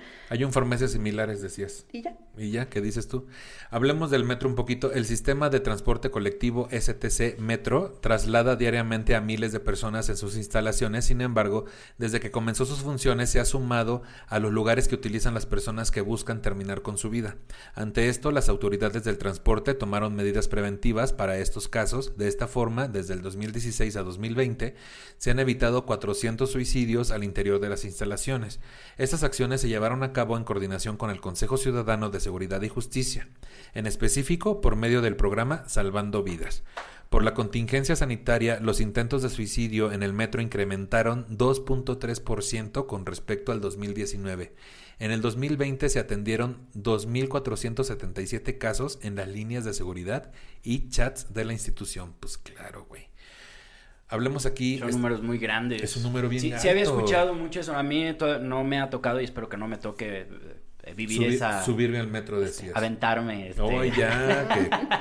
no, no, no. Este. Pero sí he escuchado amigos que dices, de repente vas en el metro y se frena porque ya se aventó, alguien. Es como, wow, qué, qué feo, qué feo lo que esa persona estaba pasando. Qué, qué triste que no pudo recibir esa atención y que no pudo llegar a un momento de felicidad en su vida. Y no, y seremos tan, y no seremos nefastos que lo primero que piensan la gente es, ay, ya nos detuvo. Sí, claro, sí, dices, Ah, ay, además el señor que lava el metro, ¿no? Ay. Ay, otra como- vez a lavar sí. esto. No, pero, o sea, sí en general como el malestar de los usuarios es ese de, no, ay, voy a llegar tarde otra vez, ay, este, mis estímulos de puntualidad, ay, van a pensar que me estaba haciendo yo pedazos.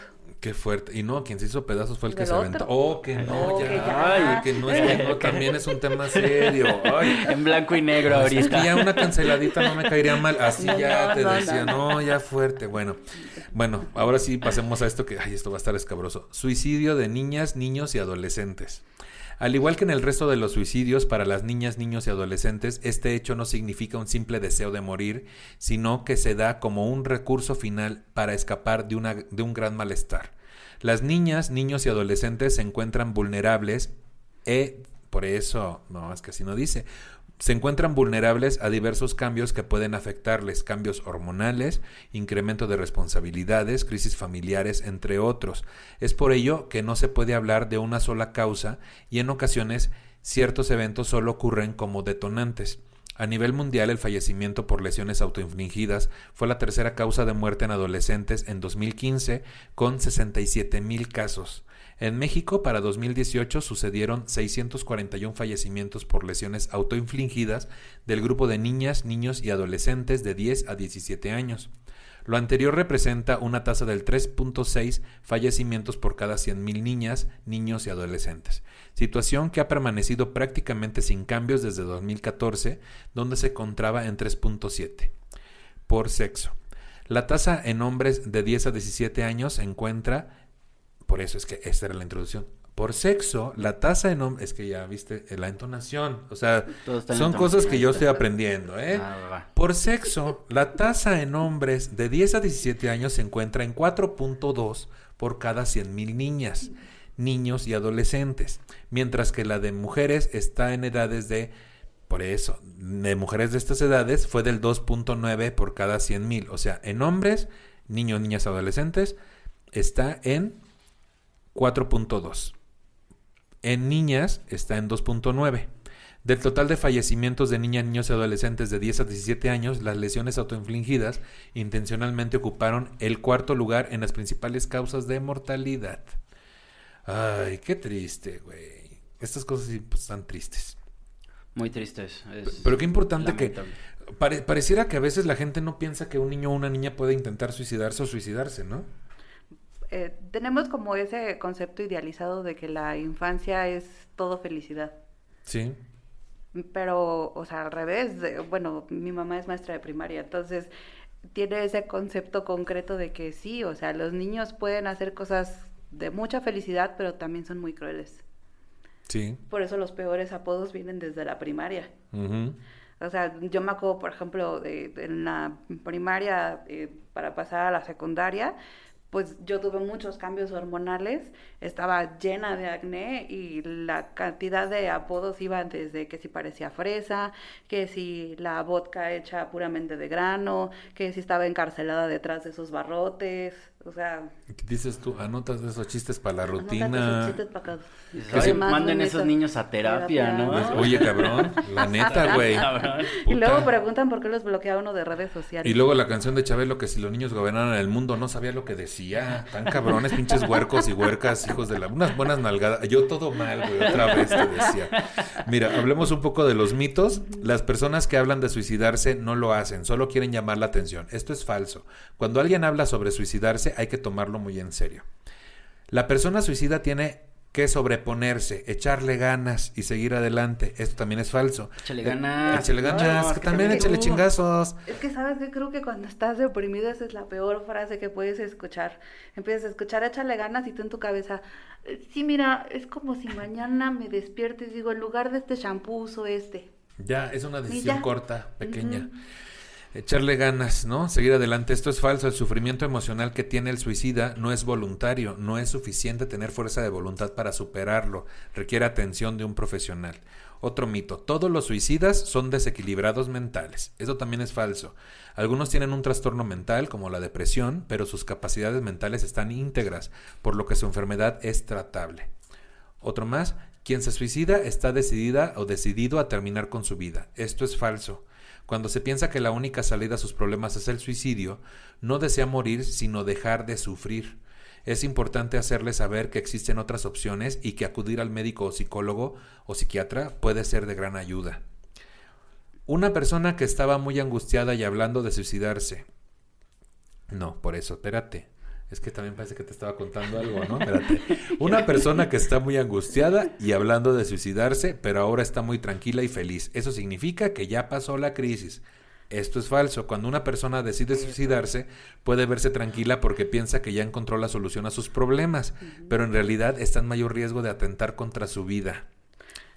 Eh, bueno, es que a mí justo me pasó eso. Tengo bueno, digamos que institucionalmente hay un detalle de cuántas incapacidades te pueden dar. Sí. Entonces, llegadas las seis semanas, no sé si muy brillantemente o cómo decirlo, mi psiquiatra institucional dijo, ya, es momento de regresar la exposición. Y yo, ¿a, exposición? Sí, tiene que regresar a trabajar. Vamos a ver cómo se comporta. ¿Saben qué pasó cuando me regresaron a trabajar? Mm todo lo que había trabajado en esas seis semanas se fue a la basura. Y el psiquiatra se fue de vacaciones, ¿no? Vamos a regresar, este, unas tres semanitas. Sí, sí, pues como para que te firmo más días, vieja baquetona. ¿Eh? Entonces... Qué estrés con el prejuicio. Entonces, o sea, horrible, porque además tal cual volvió a suceder todo. O sea, llegué temblando con ansiedad, o sea, literalmente parecía así la que le pone azúcar a los churros. Luego... Qué sabrosos son los churros, ¿verdad? Pero luego, pues llegué a checar y me acuerdo que en cuanto oí la checada, empecé a llorar. No manches. Pero así, eh, inevitablemente, o sea, en un punto que me acuerdo que según dije, ay, pinche Rimmel decía contra agua y nomás no funcionó contra todas las lágrimas que me acabo de aventar. Qué fuerte, o sea, ay, cuántas historias hay de negligencia y de cosas donde ah, en nuestro país está cabrón. La verdad es que en medida de lo posible busquen un especialista, alguien que les ayude, pero no se vayan a los servicios gratuitos de, del gobierno. La verdad, o sea, voy a decir esta pendejada, pero siento eso, esa necesidad de decirlo. Si hay muchos grupos de apoyo, como este que les digo de Capa Navi, y hay muchos más. Busquen en internet, si ustedes conocen más grupos de apoyo que hagan este tipo de estudios socioeconómicos para darte atención gratuita o para darte un precio especial, pónganlo aquí en los comentarios de YouTube, busquemos esos porque ya sabemos una y otra vez que, estos casos siempre se repiten. O sea, donde está el gobierno y donde están estas cosas que, que quieren... Haz de cuenta que hay que aplaudirles por darnos esos servicios cuando tienen toda la obligación de hacerlo, güey. Toda la obligación. Aquí otro, otro, otro mito, los suicidios son imprevistos y no se puede hacer nada para prevenirlos. Eso también es falso. Un suicida, como ya vimos, da muchas señales, empieza a planear su muerte arreglando sus asuntos, regalando sus pertenencias, despidiéndose, haciendo testamentos o escribiendo notas suicidas. Entonces, estemos atentos y atentas. Otro mito y por último, los suicidas son personas malas, pecadoras o son cobardes. Esto es falso, no es correcto juzgar como buena o mala persona a un suicida. Es alguien que sufre emocionalmente más de lo que puede tolerar, casi siempre debido a una depresión de fondo y requiere diagnóstico y tratamiento. Y que sufra más de lo que puede tolerar no lo hace débil, no la hace débil de que, ay, no aguanta nada. Al contrario, hay que revisar qué es lo que hace que, que se sienta de esa forma, ¿no?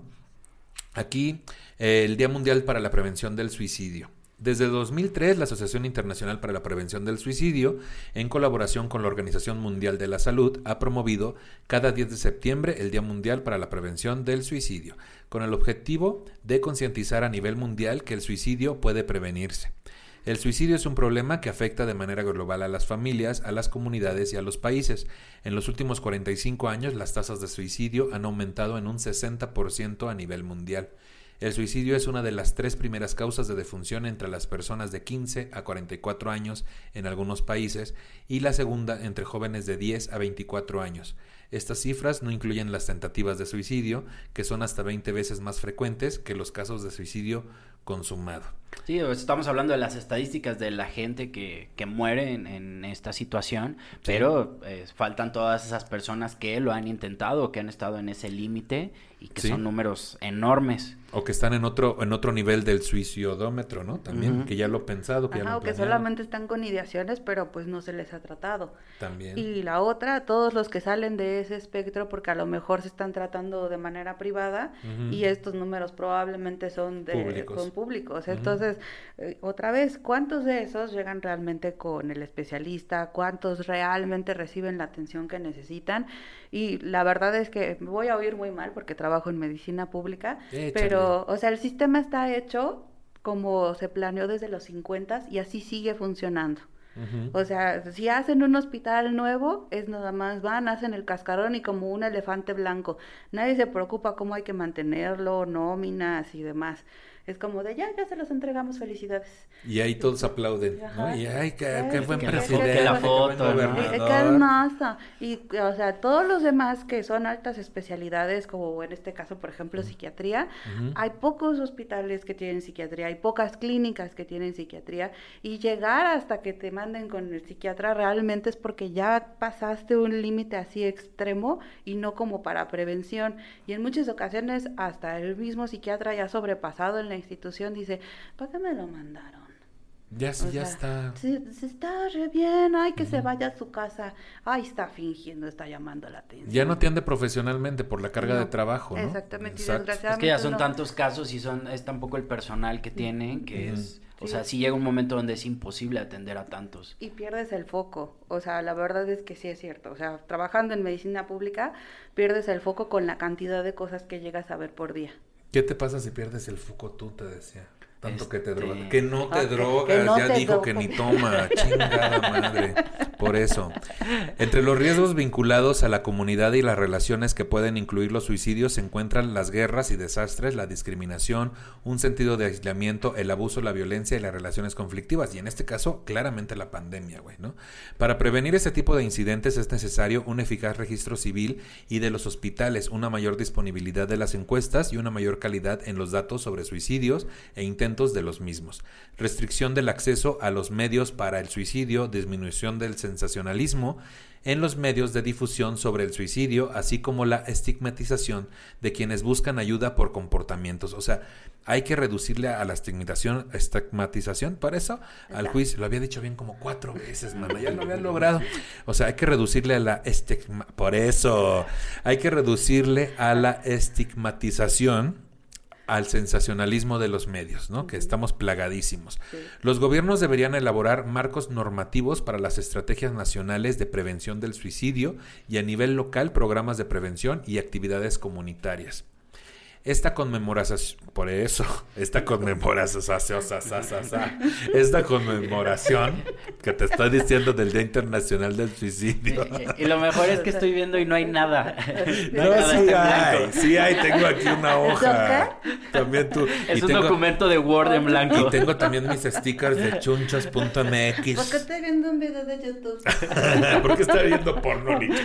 ¿Por qué está viendo Dora la exploradora aprendiendo inglés? Señora. Oh, ¿qué decías tú? Saludos a Tampico.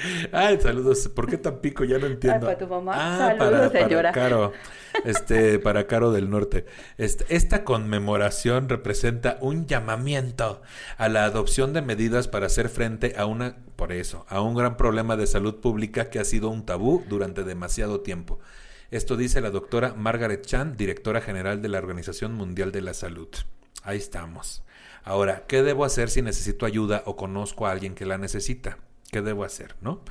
Eh, si usted o alguien que conoce muestra señales de advertencia de suicidio, busque ayuda de inmediato, especialmente si observa un cambio en el comportamiento.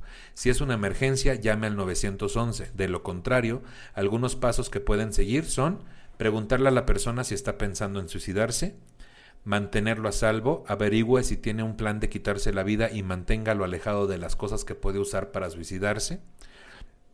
Esté presente, escuche atentamente y descubra lo que piensa y siente.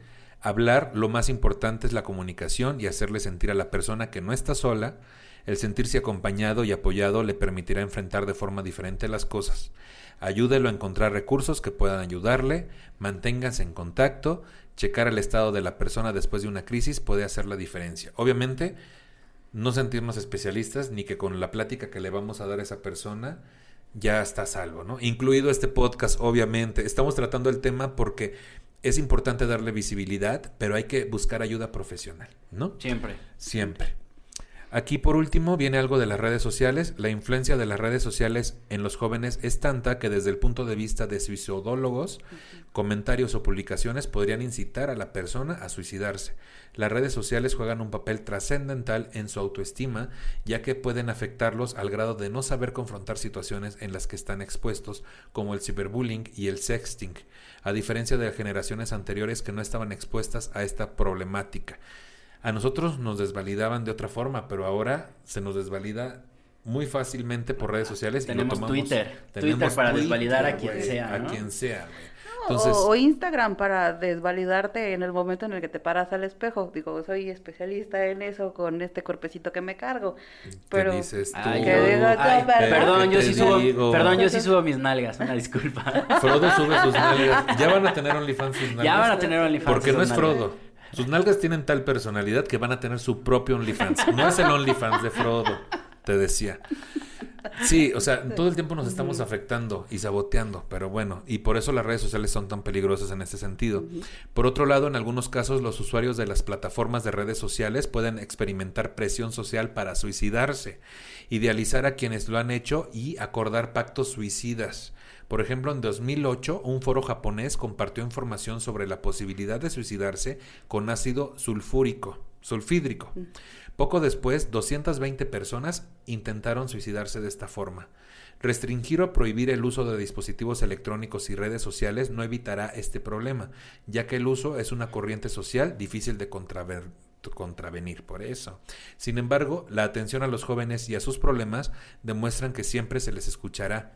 Esto será un parteaguas para que tengan la confianza de hablar sobre estos pensamientos y de esta manera tratarlos con algún especialista. ¿Qué hacer? No juzgar, no entrar en una lucha de poder con la persona, no anular o negar la amenaza, no minimizar las precauciones de las personas, no reaccionar de forma ofuscada o alterada, no apresurarse, no dejar sola a una persona suicida.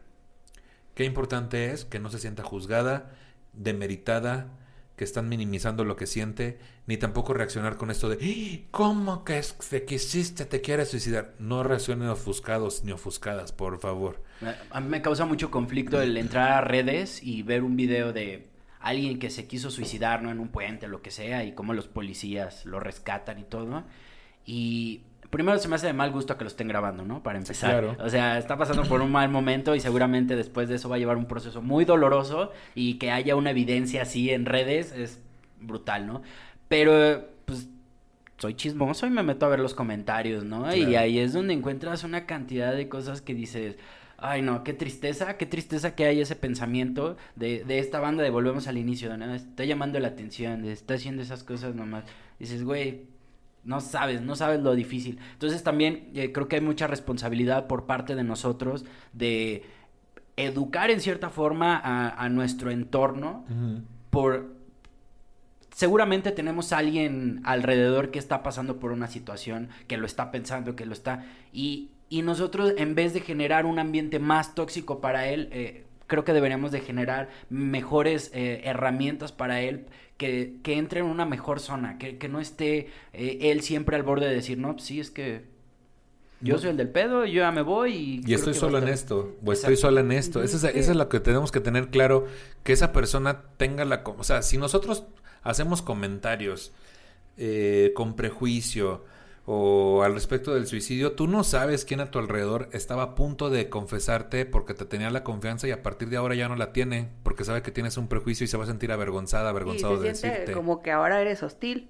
también al respecto al tema. Justamente son de las cosas que también pueden agudizar el, el, problema, que empieza a sentir hostilidad alrededor, porque, bueno, no sé si cuando platicaron de depresión, platicaron de eso, que cuando la gente empieza a sentir que les dices, es que tengo depresión y se sienten estigmatizados, ahora la gente al revés es hostil con ellos y eso hace mucho más severo el cuadro de la depresión y puede entonces llevarlo ahora sí a ideas suicidas. Sí, exactamente.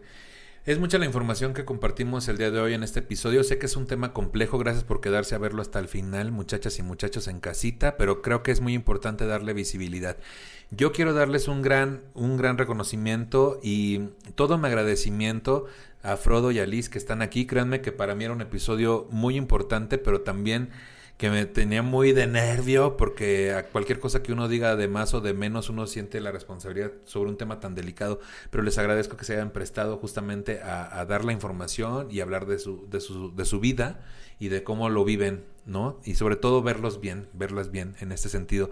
¿Cuáles son sus conclusiones respecto a este tema? Eh, Frodo, cuéntanos. Eh, pues primero que nada, gracias, gracias por haberme invitado. Espero que algo que hayamos dejado ahí este, esté muy chido para alguien que lo necesite.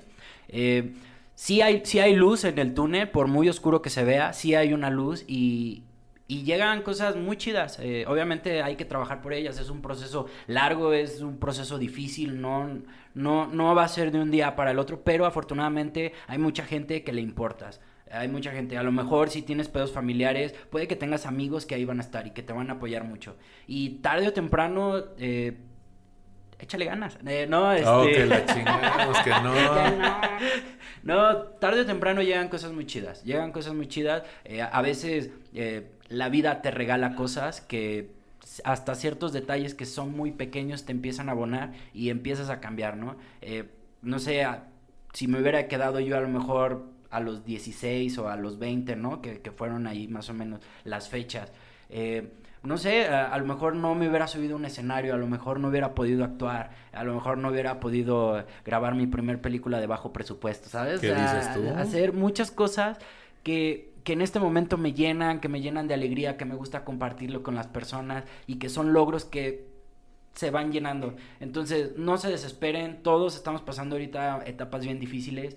Pero para eso estamos, para apoyarnos, para querernos. Les mando un abrazo bien chido a toda la banda. Espero que no, no lleguen a esas situaciones y busquen ayuda. Busquen ayuda porque sí está chido vivir. Sí, sí, está chido. Parece que no, pero sí. Oh, que la... Liz, ¿cuáles son tus conclusiones del eh, tema? Bueno, una, eh, yo quiero mandar un mensaje especial sobre todo a mis alumnos de, de las especialidades, porque la verdad es que sí es súper estigmatizado dentro de la profesión que alguien realmente diga yo tengo depresión o que alguien diga tengo un problema y estoy yendo con el psiquiatra. Todo el mundo te ve raro. Desgraciadamente he conocido colegas que empiezan, ay, estas nuevas generaciones no les puedes exigir nada porque luego, luego se deprimen y van con el psiquiatra. No es signo de debilidad, al contrario, eh, aquel que toma la decisión de ser responsable y empezar a atenderse es el más valiente. Entonces, solamente eso como eh, situación especial. Segunda, apoyen a quien vean que esté empezando a tener esta situación de depresión, háganle saber si es valioso para ustedes y pues sobre todo orientarlo a un lugar donde sí lo puedan ayudar. O sea, no es nada más el ve este video de, de YouTube y tal o tal otra recomendación o esta plática motivacional. Exactamente. Muchas gracias Liz por toda la honestidad, igual Frodo. Este, yo quiero aprovechar también para mandar un mensaje dentro de la comunidad LGBT. Siempre está esta cuestión presente del suicidio y todas las siglas, ¿no? LGBTIQAP+, y todas las demás siglas. Eh, eh, que pues quiero decirlas bien, pero luego no me sale, ¿no? Pero te decía, lo voy a hacer otra vez. Yo quiero aprovechar para mandar un mensaje a la comunidad LGBT en donde siempre está presente esta cuestión del suicidio, ¿no? Siempre está la parte de ya no quiero vivir, no puedo con esto, porque nuestros entornos eh, aún en esta época, aunque se siga sorprendiendo la gente y dependiendo de dónde vivan también es más intenso todavía la discriminación. Entonces es muy feo que una persona diga lo que yo vivo o lo que yo siento está mal y lo que represento está mal y yo no debería de existir porque todo el mundo que está a mi alrededor, mi entorno, me dice que yo no debería de existir o que cambio o que mejor no debería de existir. Y no podemos cambiar porque así somos. Entonces nuestra única opción a veces es querer dejar de existir.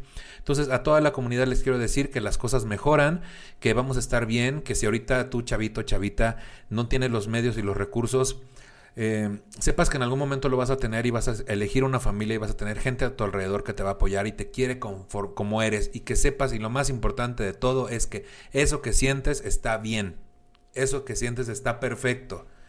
Eres una buena persona, no eres mala persona por lo que sientes. Entonces, todo va a mejorar. De verdad, les insisto, todo va a mejorar. Y así como aquí ya vemos tres casos en diferentes niveles de lo de, estas cuestiones suicidas o de pensarlo. Suicidómetro. O el suicidómetro.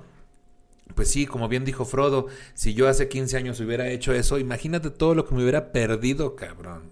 Y tú, iba a decir cabrona, pero no, tú, chamaca. Sí, no, no hubiéramos vivido la pandemia, oye. No mames, no mames, mi, mi vida es totalmente diferente a hace 15 años. Pero claro que estoy...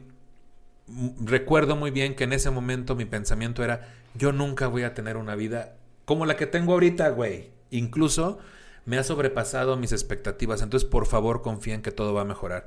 Esas serían mis conclusiones. Hay canales de apoyo como Línea de Vida. Los canales de atención son el teléfono 800-911-2000 y en Facebook están como Línea de Vida. Suicido- suicidología es la ciencia referida a los comportamientos, pensamientos y sentimientos autodestructivos. Desde el 2011 existe el Instituto, de, Instituto Hispanoamericano de Suici- Suicidología, doctor Alejandro Águila y asociados AC, con la intención de hacer prevención del suicidio en México y Latinoamérica y ayudando a las personas en diversas áreas que incluyen psicoanálisis, psicología, pedagogía, psiquiatría, tanatología, logoterapia, enfermería y terapeutas familiares. La página es www.suicidología.com.mx.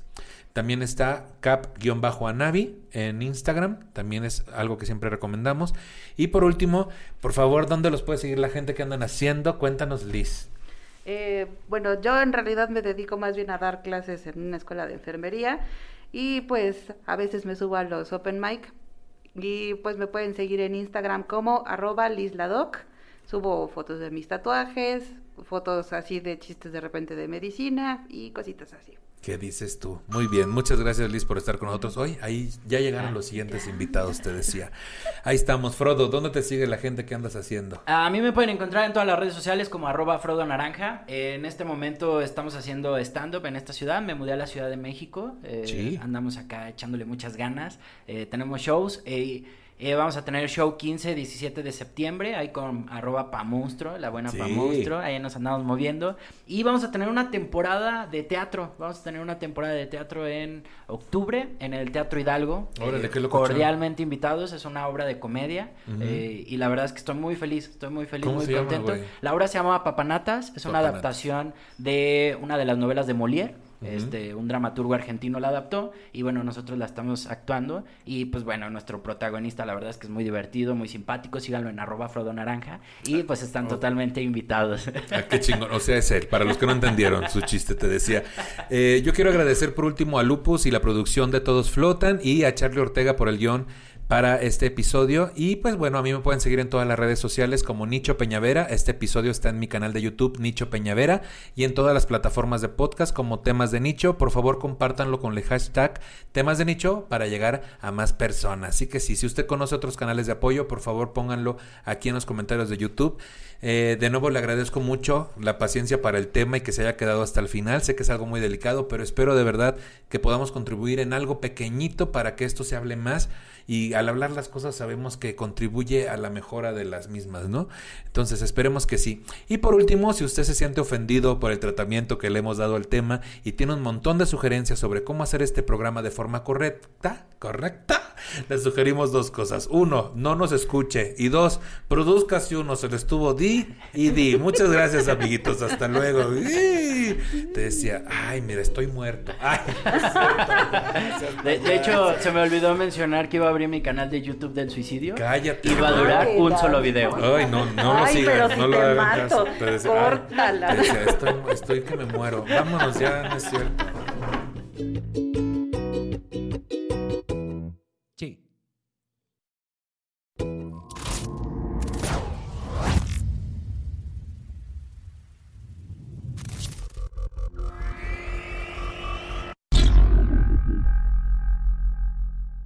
¿No se merece tu familia lo mejor? Entonces, ¿por qué no los mejores huevos? Ahora, Egglands Best están disponibles en deliciosas opciones. Huevos clásicos, de gallina libre de jaula y orgánicos de Egglands, que ofrecen un sabor más delicioso y fresco de granja que le encantará a tu familia. En comparación con los huevos ordinarios, Egglands Best contiene la mejor nutrición como 6 veces más vitamina D, 10 veces más vitamina E y el doble de omega 3 y B12. Solo Egglands Best. Mejor sabor, mejor nutrición, mejores huevos. Visita egglandsbest.com para más información. Oktoberfests, birthday fests, finally raked fests. Whatever fest they're celebrating this fall, give them gifts that they'll actually want, like drinks. And get them all from Drizzly, an app for alcohol delivery. With Drizzly, you can compare prices on bountiful cornucopias of beer, wine, and spirits, then get them all delivered to their door or the pile of leaves they're sitting in. So download the Drizzly app or go to drizzly.com. That's D R I Z L Y.com and get gifting today.